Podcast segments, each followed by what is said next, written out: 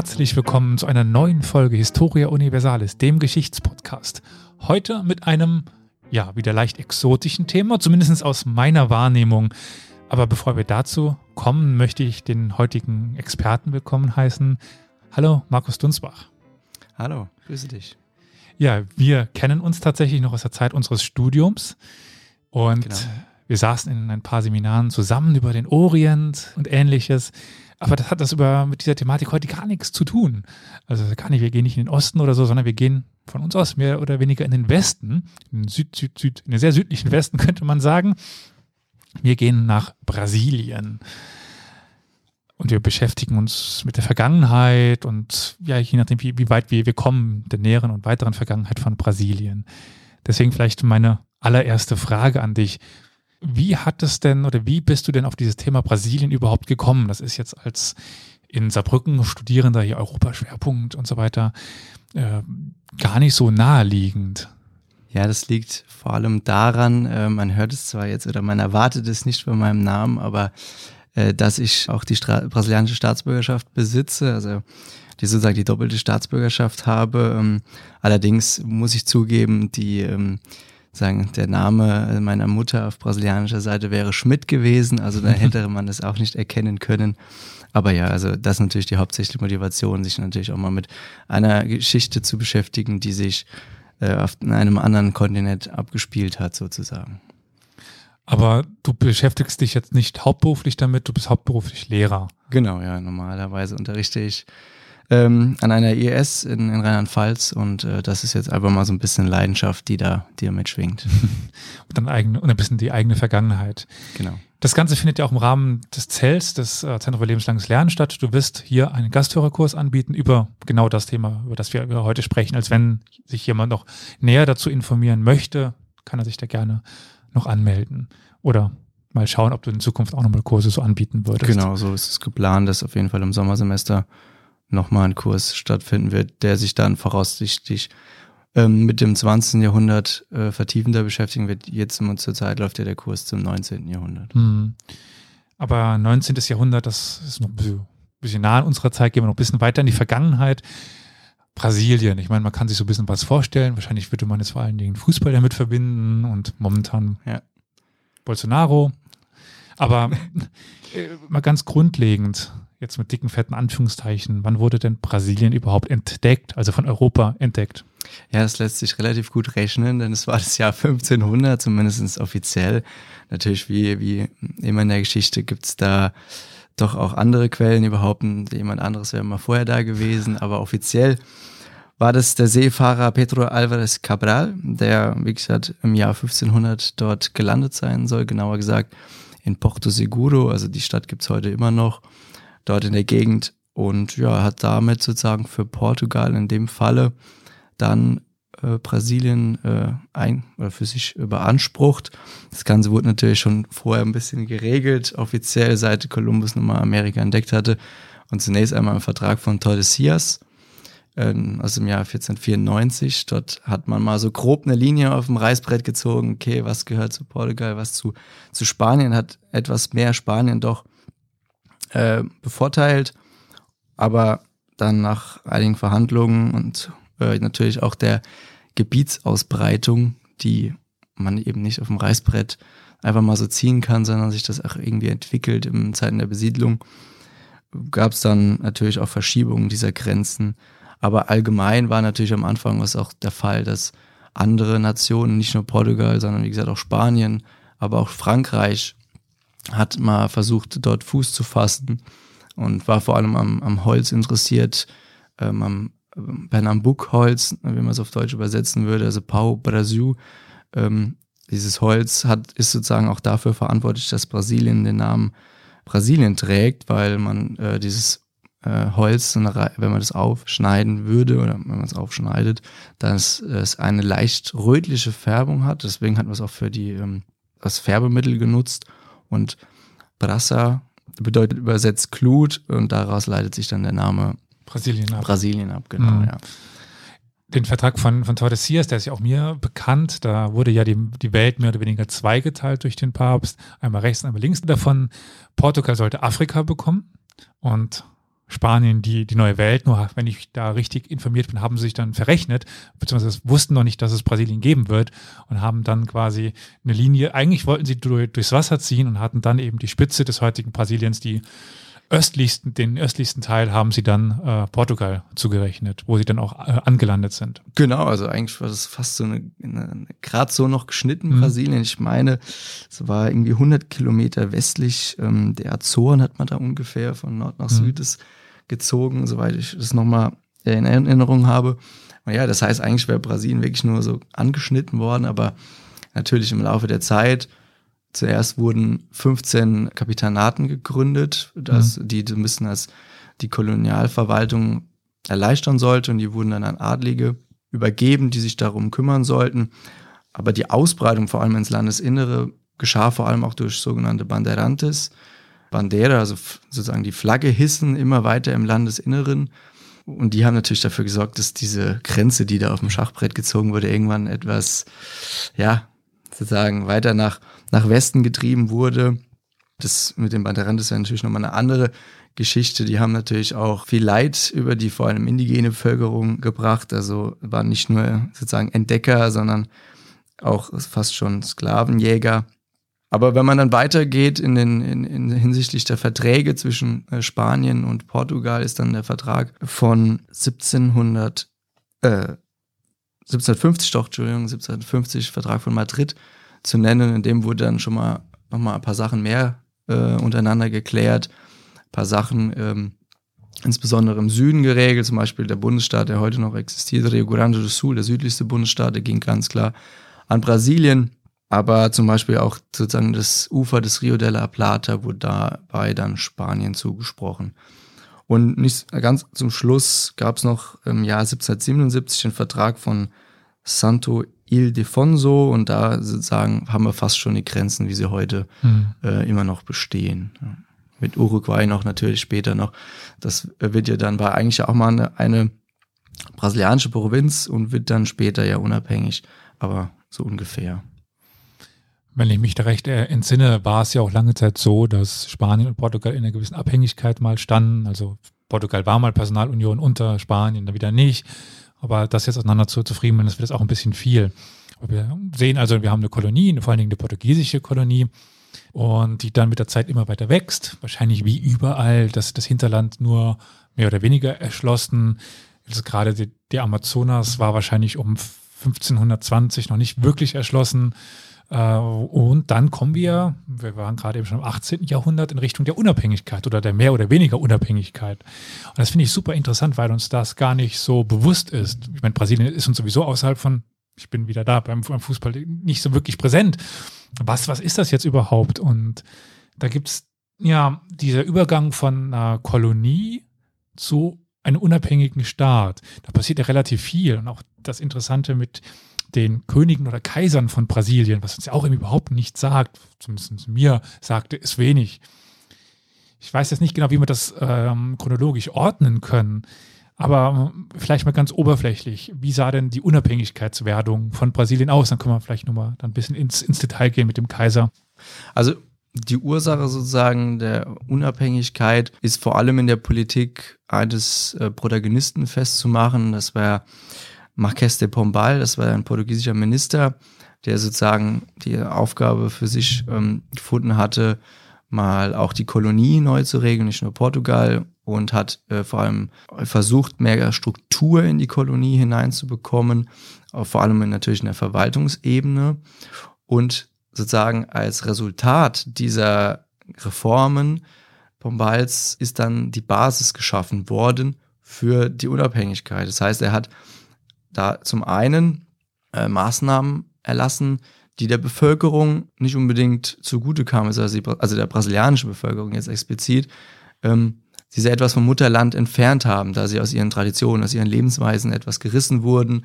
Er hat zum Beispiel ein Milizwesen versucht zu etablieren, das wiederum die Bevölkerung nicht unbedingt begrüßt hat und man mit durch Privilegien versuchte, es den, den Bürgern schmackhaft zu machen.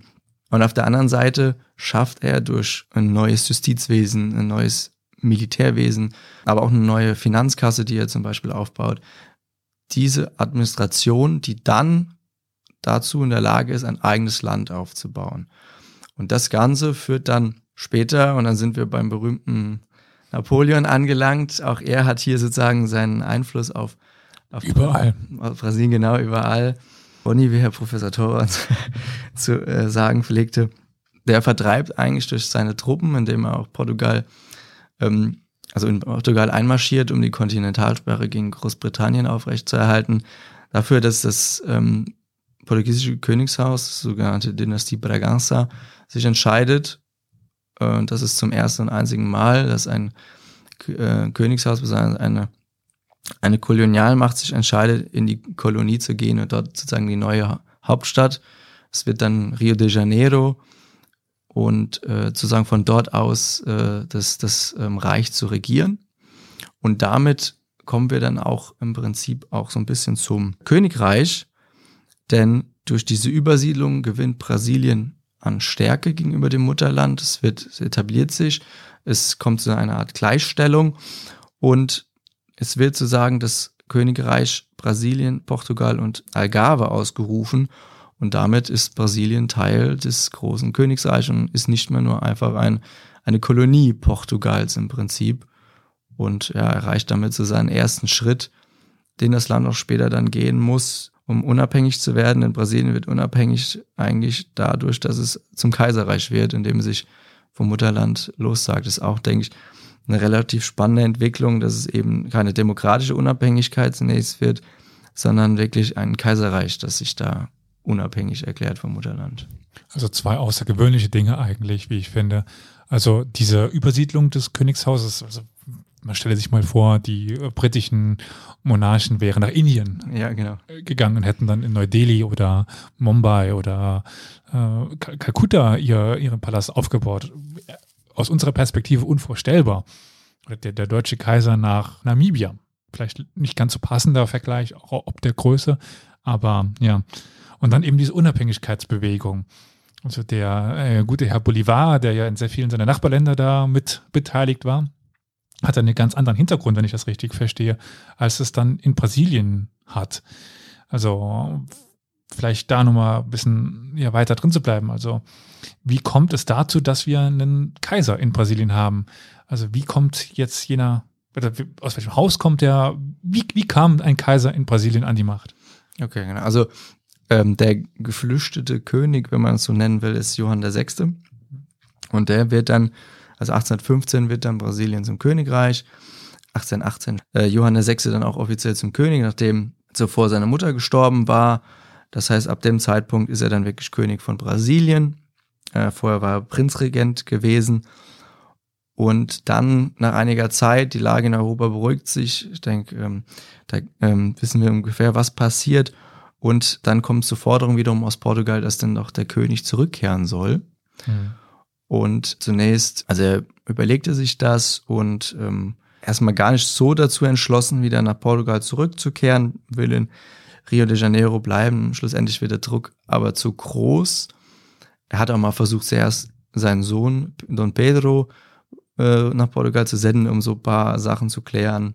Aber ihm bleibt dann am Schluss nichts anderes übrig, als selbst wieder in, in das Mutterland zurückzukehren und überträgt dann die Herrschaft an seinen Sohn, an Don Pedro. Und es gibt ihm so, so sagen es zumindest verschiedene Berichte, dass er sagt oder ihm den Tipp gibt sozusagen, stell dich an die, Unabh also an die Spitze der Unabhängigkeitsbewegung und rette damit sozusagen Brasilien als Monarchie für die Dynastie Bragança.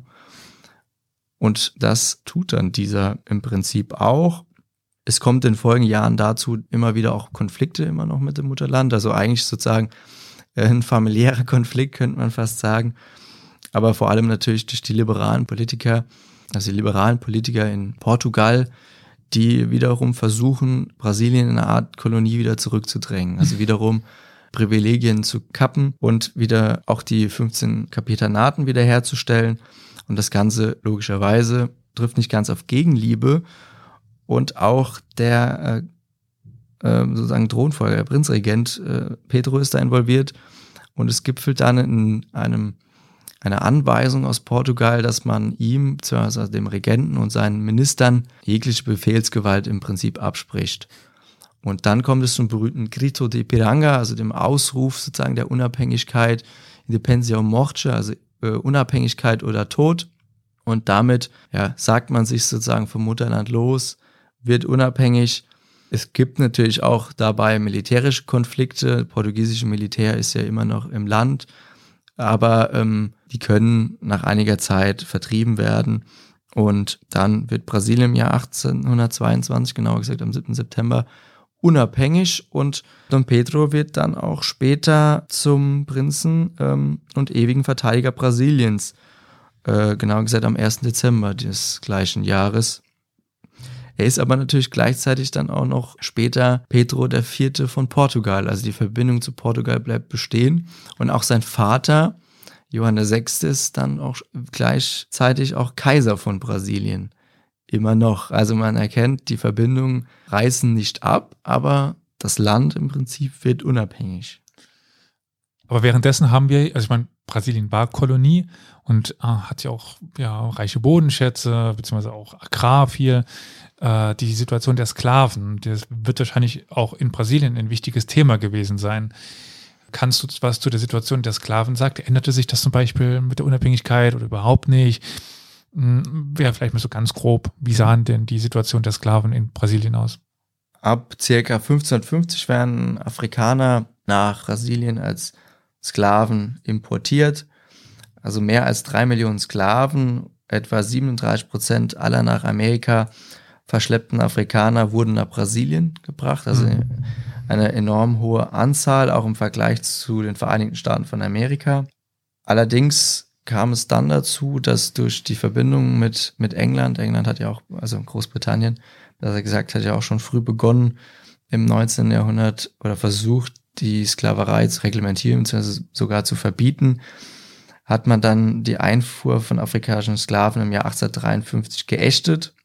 Natürlich hatte Großbritannien da auch eigene Interessen, da man eben auf Sklaverei in den eigenen Kolonien verzichtet hatte, wollte man eben konkurrenzfähig bleiben und hat natürlich bei Portugal gezwungen, nämlich äh, England hatte schon immer gute Beziehungen zu Portugal, beziehungsweise auch zu Brasilien. Also äh, Großbritannien war das Land, das schon, schon immer die brasilianischen Häfen direkt anlaufen durfte, Handelsvorteile hatte. Vielleicht ein Beispiel aus eigener Erfahrung, was jetzt diese Verbindung angeht. Äh, es gab mal in Porto 70 Prozent Engländer. Also in einer portugiesischen Stadt waren 70 Prozent der Bevölkerung Engländer. Nur um mal diese Verbindung aufzuzeigen, aber Entschuldigung. Genau, also wie gesagt, sogar es war teilweise so, dass ähm, England bessere Konditionen erhielt als das Mutterland ähm, zu manchen Zeiten. Also man merkt auf jeden Fall, die Verbindung mit England ist da und da musste sich Brasilien ähm, natürlich auch daran orientieren mit äh, aufgrund der engen Zusammenarbeit. Natürlich gab es auch Bewegungen immer innerhalb der Sklaverei, die versuchten, äh, also Freiheitsbewegungen die haben dann auch Dörfer gegründet, Siedlungen, diese sogenannten Quilombos, die mussten wiederum militärisch von den Regierungstruppen dann wiederum zurückerobert werden, sofern es gelang. Das waren sozusagen die Sachen, woraus zum Beispiel auch kulturelle Dinge entstanden sind natürlich. Wir haben auf der einen Seite Tänze wie den Capoeira, den man, denke ich, auch vor allem aus dem, aus dem nördlichen Teil von Brasilien kennt oder mal von gehört hat, dieser Kampftanz, der sich entwickelt hat aber man hat auch sozusagen im religiösen Bereich synkretistische Züge, äh, also die Mischung aus ähm, afrikanischer Kultur, Religionskultur und christlichen, teilweise sogar explizit katholischen äh, Verbindungen, also katholische Heilige waren mit afrikanischen Heiligen gleichgesetzt worden. Nichtsdestotrotz natürlich im Land steigt auch ähm, sozusagen die Idee, die Sklaverei zu verbieten und 1871 kommt es zu einem Gesetz, dass alle Kinder, die äh, geboren werden, von Sklavinnen frei sind. Das ist sozusagen der erste Schritt. Und das passiert auch im gleichen Zeitraum, in dem auch sozusagen die Re äh, Bewegung zur Republik, die Demokratiebewegung, seinen Ursprung nimmt. Im Jahr 1885 kommt es dann zu einem Gesetz, das besagt, dass alle über 60-Jährige befrei erklärt werden. Und 1888 unterzeichnet dann die Regentin Isabel schließlich das Gesetz, die Ley Aurea, das goldene Gesetz also, und in dem wird dann die Sklaverei abgeschafft. Das Gesetz hat nur zwei Artikel und das eigentlich besagt, okay, alle, die Sklaverei wird abgeschafft und alle dagegen sprechenden Gesetze werden auch abgeschafft. Hm. Und ja, das hat zu sagen auch die Folge, die Brasilianer haben gerne ihre, ihre Helden und äh, weswegen auch heute noch diese Kronprinzessin Verehrung bekommt. Und ja, sie hat sogar später vom Papst auch eine Ehrenrose, meine ich, bekommen. Aber wie gesagt, äh, vor allem interessant ist natürlich im Bereich der Sklaverei die Verbindung, ähm, die Religion, Condomblé, äh, Umbanda, Macumba, der Capoeira, aber auch, das hatte ich vorhin vergessen, äh, kulinarische Besonderheiten, denn das heutige brasilianische Nationalgericht, die sogenannte Feijoada, ist ein Bohneneintopf, um es mal runterzubrechen. Das war eigentlich ein Eintopf aus Rechten bestand, also Schweinsohren und dergleichen und natürlich mit Bohnen und Reis gegessen. Und äh, ja, das entwickelte sich in der Zeit, sozusagen die arme Bevölkerung aß die Reste der Reichen und heutzutage ist es äh, ein gut bezahltes äh, Nationalgericht, neben natürlich dann speziellen Besonderheiten nochmal im, im Norden oder Süden Brasiliens. Äh, ja. Hm. Du hast aber schon eine Sache angesprochen, die ich sehr interessant finde, weil Brasilien blieb ja nicht ein Kaiserreich. Wir haben ja, gut, wir kommen nachher noch zu einer Person mit Vargas, der, mich auch noch interessieren würde, aber dazwischen haben wir eine Zeit eine Republik. Also eine Demokratiebewegung, sagtest du gerade schon. Äh, magst du dazu noch kurz was sagen, bevor wir zu, zu Vargas kommen, also diese P Zwischenperiode zwischen einer, ja, zwischen Imperium, um es so zu nennen, äh, und dann ja einer Diktatur, äh, diese, diese Republikphase, von, von wann bis wann war die denn? Also man muss dazu sagen, Brasilien sozusagen wurde, das heißt auch offiziell das zweite Kaiserreich unter Pedro II., das ist der Sohn von Pedro I., Pedro I. wurde irgendwann abgesetzt aufgrund von politischem Druck, hm, auch weil er immer zwischen den Stühlen zwischen Portugal und Brasilien stand, nachdem sein Vater gestorben war. Er wollte eigentlich seine Tochter dort einsetzen mit, in Verbindung mit dem Onkel. Da gab es dann aber auch wiederum familiäre Streitigkeiten, aber das würde jetzt zu weit führen. Auf jeden Fall wird dann schlussendlich Pedro I. abgesetzt. Der Sohn Pedro II. ist an der Macht, der ist zu diesem Zeitpunkt allerdings erst fünf Jahre alt. Mit 14 wird er dann offiziell zum, zum Kaiser des Zweiten Brasilianischen Kaiserreichs. Äh, zuvor wurden halt ähm, sozusagen ihm eine Vormundschaft unterstellt von, ähm, vom Parlament aus, die das übernommen hatte. Und ja, jetzt ist dieser Pedro, hat eigentlich, Pedro Segundo, der Pedro II., hat eigentlich eine relativ gute Basis, einen guten Start, denn durch die Kautschukindustrie, der Zucker war in Brasilien schon immer ein guter Exportschlager. Ist Brasilien auf einem guten Weg, die Wirtschaft wächst. Allerdings, wie gesagt, steigt dann auch die Demokratiebewegung. Und das Militär beginnt hier auch zum ersten Mal so richtig auf den Plan zu treten. Das heißt, es unterstützt teilweise auch diese Demokratiebewegung, wenn man sie so nennen möchte, natürlich in erster Linie, also eher eine republikanische Bewegung zunächst. Und ähm, ja, das Militär wird dann später immer wieder eine große Rolle im, in Brasilien spielen. Ja, und dann kommt es dazu, dass ein General, ein General des Militärs, sich später zum ersten Präsidenten gewählt wird Brasiliens, beziehungsweise zunächst bestimmt, dann kommt es zu Wahlen und dann wird irgendwann ein, ein Präsident gewählt. Und so endet dann sozusagen dieses zweite Kaiserreich und dann entsteht im Jahr 1889 die erste Republik in Brasilien. By the way, aber spannend finde ich auch, Brasilien hat im Jahr 1993 nochmal drüber abstimmen lassen, welche Regierungsform man möchte. Hm. Und dann gab es sogar noch den, man konnte ausfüllen, Monarchie. Und es hat, glaube ich, knapp zweistellige Anzahl hat nochmal für Monarchie gestimmt gehabt im Jahr 1993. Die Standardfrage, schlechte, äh, eine gute Monarchie oder eine, eine schlechte Demokratie. Ja. Genau, man hat sich dann halt eher für das, Brasilian äh, das amerikanische Konzept entschieden, eher diese präsidentiale äh, Republik. Es gab auch die, die parlamentarische, ähm, wie wir es in Deutschland eher haben, zu, zur Wahl, aber man hat sich dann eher, man orientiert sich allgemein auch bis heute viel an den USA in, in Kultur und in, in, ja. Man könnte da auch Verbindungen zwischen zwei Präsidenten ziehen. Ja, das hat natürlich, ist natürlich da ein bisschen gegipfelt in dem Ganzen, aber. Ja. Aber wir haben jetzt äh, in Brasilien eine Republik am Wechsel der Jahrhunderte oder der Jahrtausende fast schon. Äh, gut, das dauert noch ein bisschen. Aber dann kommt diese Person äh, Vargas. Ich tue ein bisschen schwer bei dem Vornamen.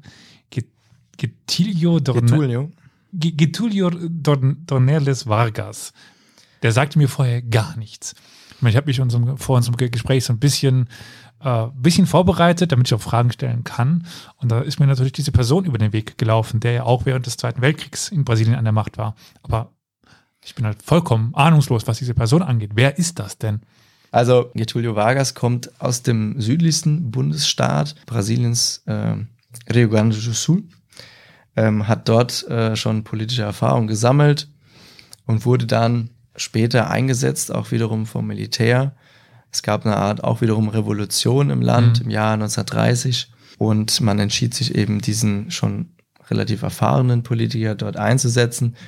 Es zeigt sich, dass in Brasilien bis heute im Süden oftmals nach, nach den guten Politikern sozusagen gefischt wird.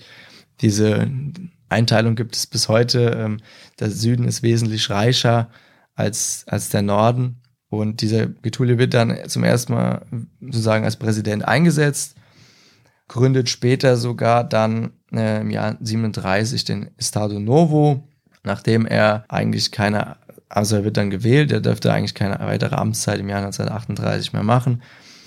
es kommt dann zu einem Coup, er täuscht einen kommunistischen Umsturzversuch im Prinzip vor, zumindest geht man da heute von aus und lässt sich sozusagen damit so legitimieren, weitermachen zu dürfen. Auch in der Zeit des Zweiten Weltkriegs bleibt er an der Macht. Also er lässt sich so ein bisschen in diese Riege der, der damaligen äh, Despoten da einordnen, durchaus, die nicht ganz so demokratisch da an die Macht gekommen sind. Er hat zwar beide Seiten im Prinzip so ein bisschen bekämpft, also die, die Kommunisten sowie ähm, Faschisten, die äh, noch etwas weiter rechts von ihm standen, die zunächst ihn so ein bisschen unterstützt hatten, aber er hat die natürlich dann auch äh, hängen lassen. Ähm, und so hat er sich sozusagen da versucht, so ein bisschen in der Mitte der Gesellschaft zu platzieren, aber er war natürlich ist nicht zu 100% legitimiert. Im Zweiten Weltkrieg führte das Land zunächst erstmal neutral, weil auch gute Handelsbeziehungen mit Deutschland eigentlich vorhanden waren. Und dann tritt äh, aber doch im Jahr 1942 in den Krieg an der Seite der Alliierten ein und sendet sogar einen Expeditionskorps von über 25.000 Mann. Die kämpfen vor allem in Italien. Ähm, ist auch eine spannende Geschichte. Mhm. Gibt es ein Sprichwort, äh, eigentlich mal in Brasilien. Äh, eigentlich hieß es eher, wird eine Schlange Pfeife rauchen, als dass Brasilien am Krieg in Europa teilnimmt. Und als dann Brasilien wirklich teilgenommen hat, hat diese Einheit sich eine rauchende Schlange zum Symbol genommen. Also auch so ein kleiner, eine kleine historische Schmunzelei, die man da eigentlich sozusagen wieder finden kann. Ja, ähm, wie gesagt, es sterben, glaube ich, knapp 500 äh, Soldaten dann im Ersten Weltkrieg auf Seiten der Brasilianer, die, wie gesagt, vor allem in Italien gekämpft haben. Nach dem Weltkrieg muss Vargas sich zunächst zurückziehen. Er wird dann später wiederum legitim nochmal zum Präsident gewählt. Und später, als er nicht mehr zur Wahl antreten darf, nimmt er sich meines Wissens sogar das Leben, woraufhin er sein, sein Parteigenosse dann wiederum die Wahl gewinnt. Also damit erreicht er wiederum, dass seine Partei da die Wahl ähm, erreicht. Hm, interessant. Aber wir haben jetzt vielleicht noch einen ganz kurzen Ausblick, bevor wir noch, ein bisschen was zu deinem persönlichen Hintergrund fragen möchte. Äh, haben wir ja noch ein paar Jährchen bis, bis, bis heute. Wir kennen jetzt Bolsonaro. Aber kannst du so einen minimalen, einen ganz kurzen Abriss geben, was passiert nach Vargas bis heute? So? Also das 20. Jahrhundert in Brasilien. Genau.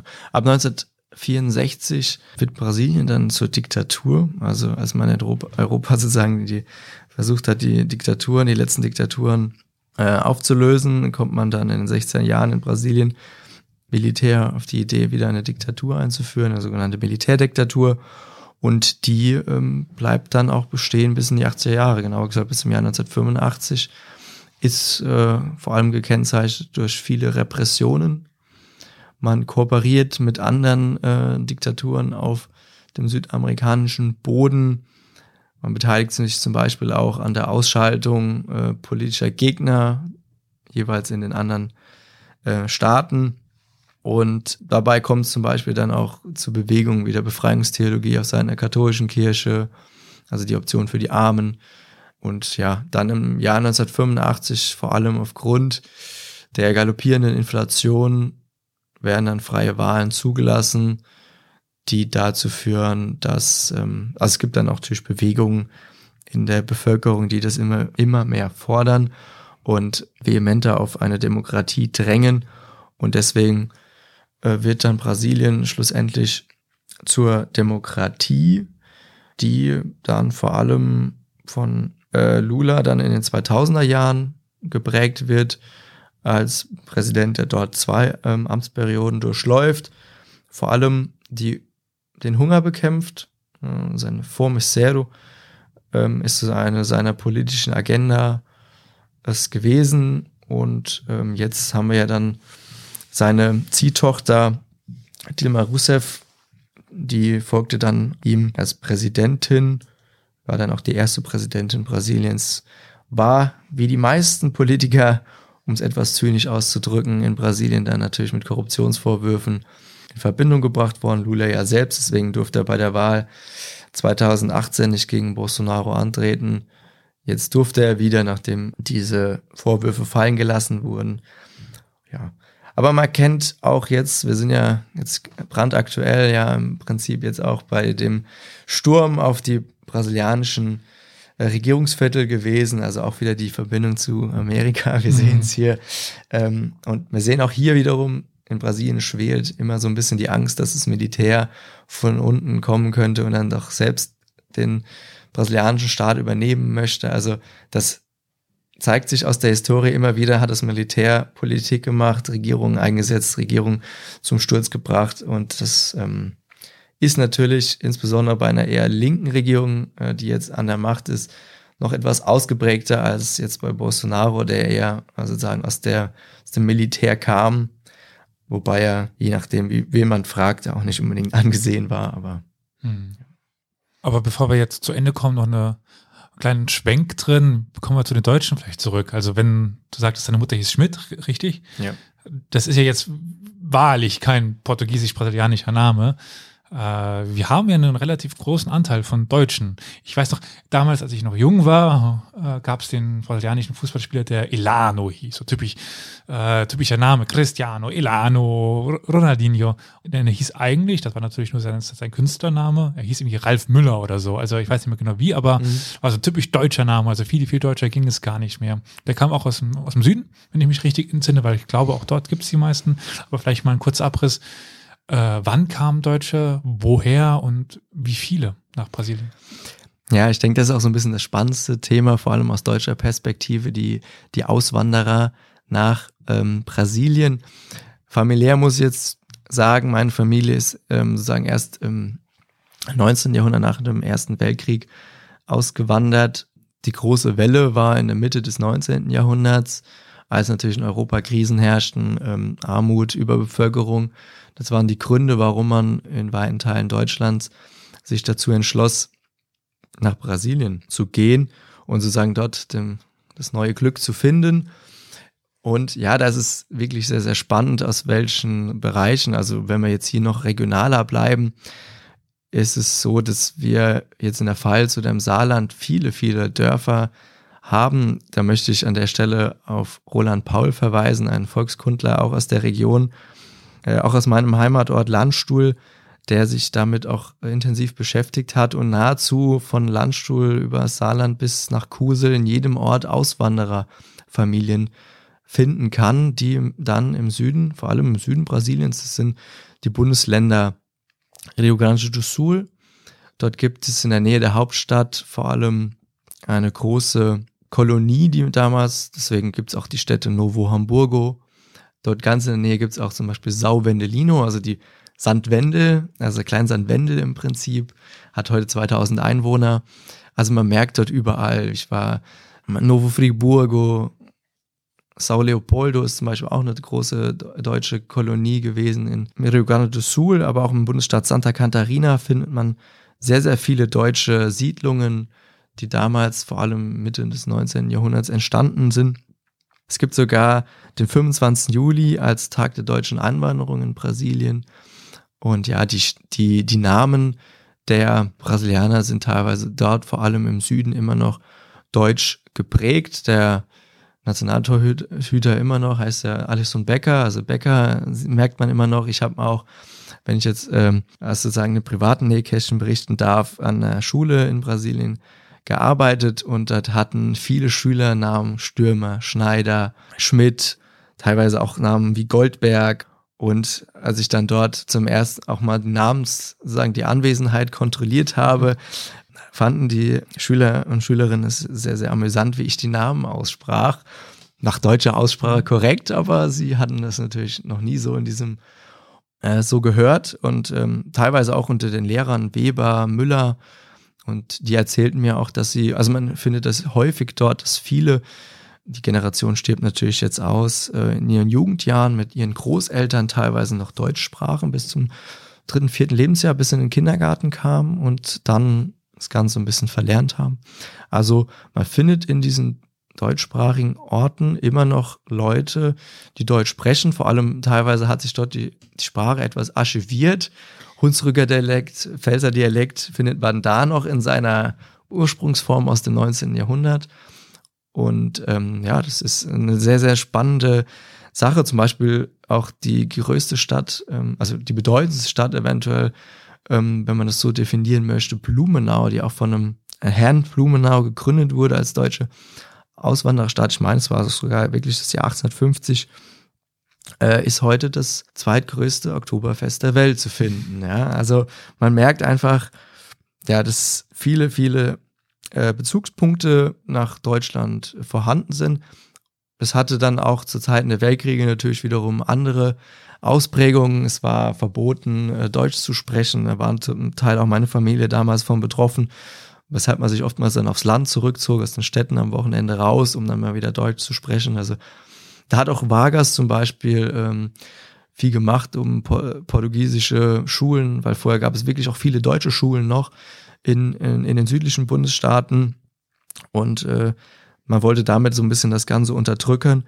Aber ja, es gibt, ähm, wenn man die, die Regionen nochmal betrachtet, aus denen die Leute ausgewandert sind, wirklich von Pommern übers Rheinland, natürlich auch ähm, aus, aus Preußen, aus dem Hunsrück vor allem, aus der Eifel, und insbesondere natürlich auch aus dem Saarland oder äh, aus, aus der pfälzischen Region hier viele Auswanderer, die man heute sagen mit dem Namen noch dort äh, wiederfinden kann. Ich denke, wenn man darüber sich mehr informieren will, kann man dann mal unten in die Shownotes schauen, da wird ja dein Programm dann auch verlinkt sein. Daher vielen, vielen Dank für diesen interessanten Einblick in dieses ja, irgendwie ferne Land, so was die Wahrnehmung angeht, aber sicherlich ein wichtiges Land, alleine ob der Größe, aber auch politisch momentan sehr, sehr, sehr wichtig für die ganze Welt. Vielen, vielen Dank. Danke dir.